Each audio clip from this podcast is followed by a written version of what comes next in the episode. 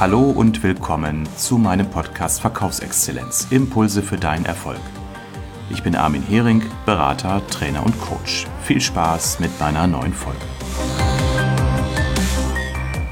Hallo liebe Zuhörer, ich freue mich, dass ihr wieder dabei seid zu einer neuen Ausgabe von Verkaufsexzellenz. Heute habe ich einen Praxistipp für euch vorbereitet. Es geht um die Abschlusstechnik im Beratungsgespräch. Viele von euch sind ja im Vertrieb tätig und kennen Situationen, dass das Gespräch als solches gut verläuft, aber zum einen fehlen vielleicht die Kaufsignale des Kunden oder hm, es fällt euch vielleicht schwer, jetzt den Sack zuzumachen, wie man so schön sagt. Aber dabei verschenkt ihr im Zweifel auch echtes Potenzial. Man hat festgestellt durch Untersuchungen, dass durch eine gut angewandte Abschlusstechnik sich die Verkaufsabschlussquote nochmal um bis zu 15 Prozent steigern lässt. Das heißt, wenn ihr für euch sagt, boah, ich bin nicht so der Abschlusskönig, hm, das fällt mir manchmal schwer, dann bedenkt immer, dass ihr 15% eures Potenzials möglicherweise verschenkt. Es gibt in der Phase, wo eigentlich der Kaufabschluss getätigt werden sollte, oft drei Zustände. Natürlich der Idealzustand, den wir uns immer wünschen, der Kunde ist kaufbereit und äußert das, indem er sagt, ja, Herr Müller, schreiben Sie mal zehn Stück davon auf. So, dann gibt es der den anderen Bereich, das ist, glaube ich, das häufigste Feld, was wir so vorfinden. Der Kunde ist unentschlossen oder es sind einfach gar keine Kaufsignale erkennbar. Also wir wissen gar nicht, woran wir sind und dann treten so Dinge ein wie Spekulation. Ich glaube, der Kunde ist noch nicht überzeugt oder ich glaube, ich muss am Preis noch mal was machen oder oder. Und dann gibt es natürlich den dritten Bereich, der Kunde reagiert einfach ablehnend. So, und wie gehen wir mit diesen verschiedenen Zuständen um? Wenn der Kunde kaufbereit ist, dann sagen wir natürlich ganz klar, Prima, ich freue mich, dann sollten wir doch jetzt alles weitere fertig machen. Ich bereite mal die Unterlagen zur Unterschrift vor.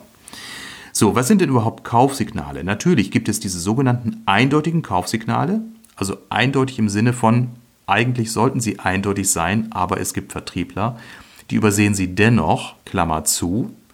Also, eindeutige Kaufsignale sind wachsende Zustimmung, erhöhtes Nachfragen, echte Einwände, also die darauf rückschließen lassen, dass der Kunde sich mit dem Produkt auseinandersetzt.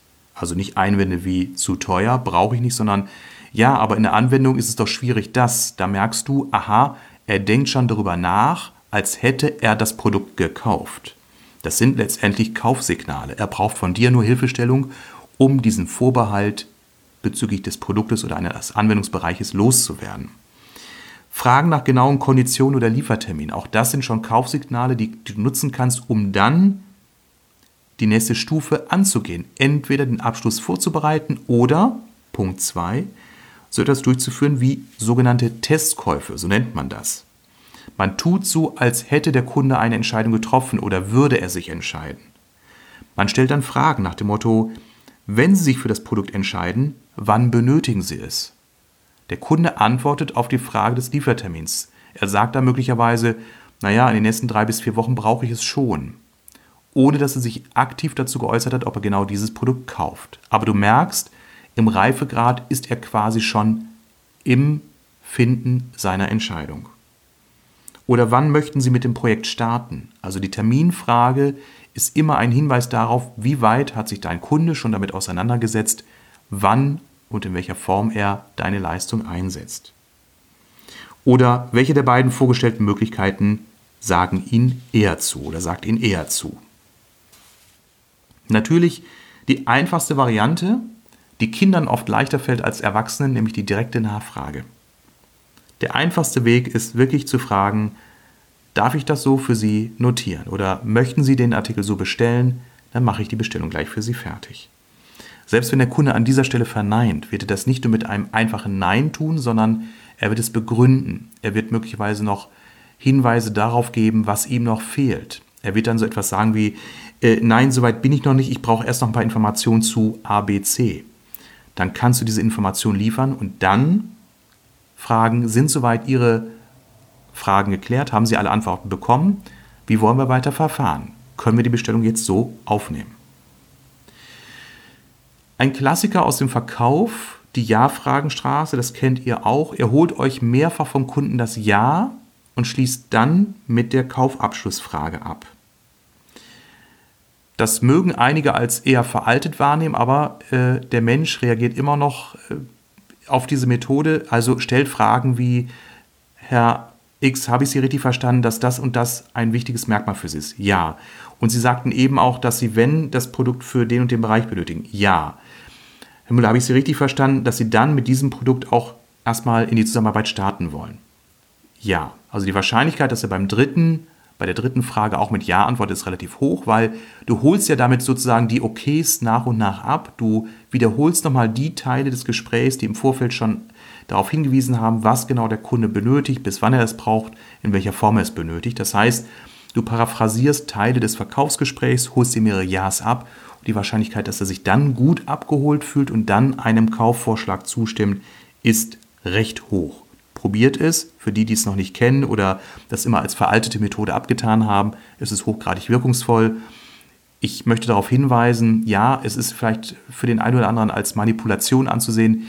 Ich verwende es aber nicht unter der Prämisse, manipuliere den Kunden, sondern fasse nochmal zusammen, überprüfe nochmal gemeinsam mit dem Kunden, hast du alle Aspekte richtig verstanden, hast du die Kundenbedürfnisse richtig wahrgenommen, dann ist es nur folgerichtig, dass man dann bei diesem Produkt auch zur Unterschrift kommt.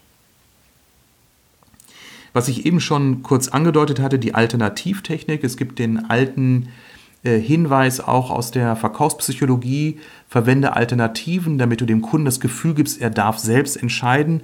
Letztendlich wählst du ja die Alternativen aus. Ja, ob du das Paar Schuhe für 100 oder für 200 Euro anbietest und dann noch ein drittes Paar daneben stellst, obliegt ja dir.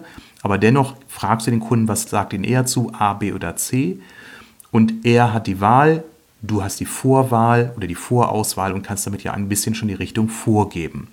Übrigens, es gibt einen kleinen Trick hinsichtlich Preisakzeptanz. Wenn du zwei vergleichende Produkte hast, ein höher, ein niedriger preisiges Produkt, stelle immer noch ein drittes Produkt daneben, was nochmals im Preis höher ist. Die Wahrscheinlichkeit, dass der Kunde sich für das mittlere Produkt entscheidet, ist dann relativ hoch. Ja, ein weiterer Punkt zum Thema Auftrags- oder Abschlusstechnik ist die Klärungsfrage. Frag den Kunden ganz, ganz offen, Frau X, was gibt es noch zu klären, um eine Entscheidung zu treffen? Oder was brauchen Sie noch an Informationen, um für sich eine Entscheidung zu treffen?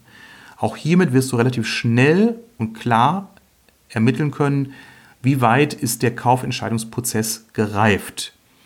Sagt der Kunde etwas wie, ja, eine Detailfrage habe ich noch? Oder sagt etwas wie, Moment, so weit bin ich ja noch gar nicht, ich bin ja erstmal noch in der Sondierung dessen, das, Punkt, Punkt, Punkt. Dann weißt du, aha, der Kunde ist eben näher oder weiter von einem Kaufentscheidungsprozess entfernt. Dann gibt es noch den sogenannten Abschluss in Teilbereichen. Ähnlich wie bei der Frage nach dem Liefertermin fragst du schon mal gewisse Aspekte ab. Also, wenn Sie sich für dieses Thema entscheiden, in welcher Stückzahl brauchen Sie das Produkt? Oder wenn wir auf diese Weise in die Zusammenarbeit kommen? Mit welcher Mitarbeitergruppe Ihres Hauses würden wir denn in diesem Workshop-Projekt beginnen? Also Abschluss in Teilbereichen heißt schon mal zu gucken, gibt es für gewisse Aspekte deines Angebots schon gewisse Vorentscheidungen der Kunde im Geiste schon getroffen hat.